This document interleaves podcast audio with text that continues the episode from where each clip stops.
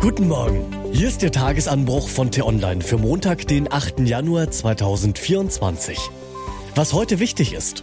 Wagenknecht, AfD, Maßen. Deutschland wird aufgehetzt und das ist gefährlich. Heute geschrieben von T-Online-Chefredakteur Florian Harms und am Mikrofon ist Till Schibitz. Hi.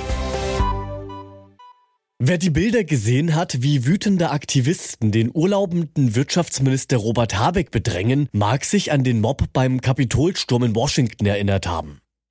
Wer erfährt, dass die Bauernproteste von extremistischen Reichsbürgern unterwandert werden, dem wird mulmig zumute. Und wer schließlich hört, wie die Populisten Sarah Wagenknecht, Alice Weidel und Hubert Aiwanger in dreister Täter-Opfer-Umkehr Habeck diffamieren und die Randalierer verteidigen, dem kann ein dunkler Gedanke in den Sinn kommen. Ist es hierzulande wieder soweit? Ist die Stabilität unserer Demokratie, die in fast 80 Jahren so viel überstanden hat, gefährdet? Ich halte nicht viel von Schwarzmalerei und ich meine zu wissen, dass die deutsche Gesellschaft robuster, der Rechtsstaat stabiler und die politischen Strukturen verlässlicher sind, als es an Stammtischen, in Redaktionsstuben und in der digitalen Gosse oft erscheint. Und ich weiß mich dabei in guter Gesellschaft vieler Zeitgenossen, die sich ebenfalls weigern, in das permanente Krisengeschrei einzustimmen. Die überzeugt sind, dass Kritik an den Mächtigen in Politik und Wirtschaft hart sein darf, aber immer den Regeln des zivilisierten Umgangs entsprechen muss. Trotzdem bin ich nachdenklich geworden. In ihrem Bestseller How Democracies Die beschreiben die Politikwissenschaftler Steven Levitsky und Daniel Siblett, wie sich stabile Demokratien rasant in autokratische Staaten verwandeln können, wenn mehrere Faktoren zusammenkommen.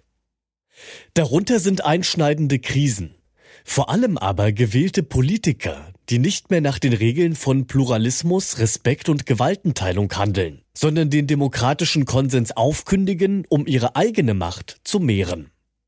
Donald Trump ist die Blaupause für diese beängstigende Erkenntnis. Typen wie Björn Höcke sind es hierzulande. Und bei Lautsprechern wie Wagenknecht, Weidel und Aiwanger schwingt zumindest der Verdacht mit, dass auch sie dazu bereit wären, wenn es ihren Interessen hilft. Umso bedrückender ist es, dass so viele Menschen diesen Scharmachern auf den Leim gehen.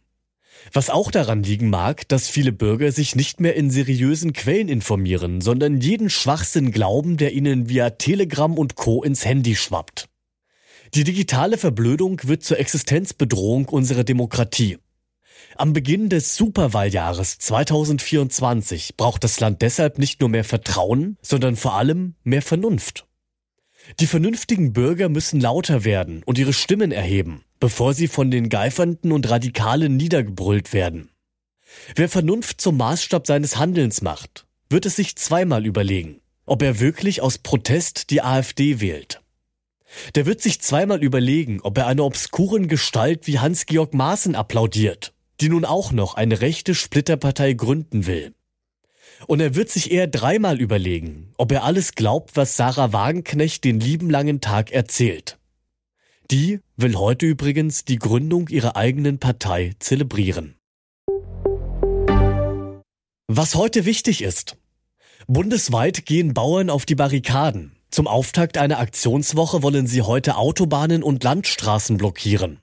Dazu gibt es um 12 Uhr eine Protestaktion am Brandenburger Tor. Unterm Strich führt der Bauernstreit zu drei Erkenntnissen. Erstens zeigt er, wie erstarrt die Republik mittlerweile ist. Denn so vehement, wie aktuell jede Interessensgruppe ihre Pfründe verteidigt, sind Reformen kaum noch möglich. Zweitens dokumentiert er die Kurzsichtigkeit der Ampelregierung. Ohnehin gebeutelte Landwirte noch stärker zu belasten, während man klimaschädliche Subventionen wie das Dienstwagenprivileg unangetastet lässt, zeugt einfach von Ignoranz. Und drittens zeigt Greenpeace, dass es auch anders geht. Experten der Umweltschutzorganisation haben nämlich ein Konzept für eine klimafreundliche Landwirtschaft erarbeitet, das statt umweltschädlicher Subventionen auf Förderungen für nachhaltige Produktion setzt. So würden sowohl die Bauern als auch der Staatshaushalt entlastet. Heute stellen nun die Fachleute ihre Erkenntnisse vor. In Sachsen hat ein harter Wahlkampf begonnen. Wer da in diesem Jahr die lachende Dritte sein könnte, das können Sie bei uns nachlesen. Den Link dazu finden Sie hier in den Shownotes und alle weiteren Nachrichten gibt es auch auf t-online.de oder in unserer App. Das war der T-Online Tagesanbruch, produziert vom Podcast Radio Detektor FM. Immer um kurz nach sechs am Morgen, zum Start in den Tag. Abonnieren Sie den Tagesanbruch doch, denn dann verpassen Sie keine Folge mehr. Danke fürs Zuhören. Ciao. Ich wünsche Ihnen einen schönen Tag. Ihr Florian Harms.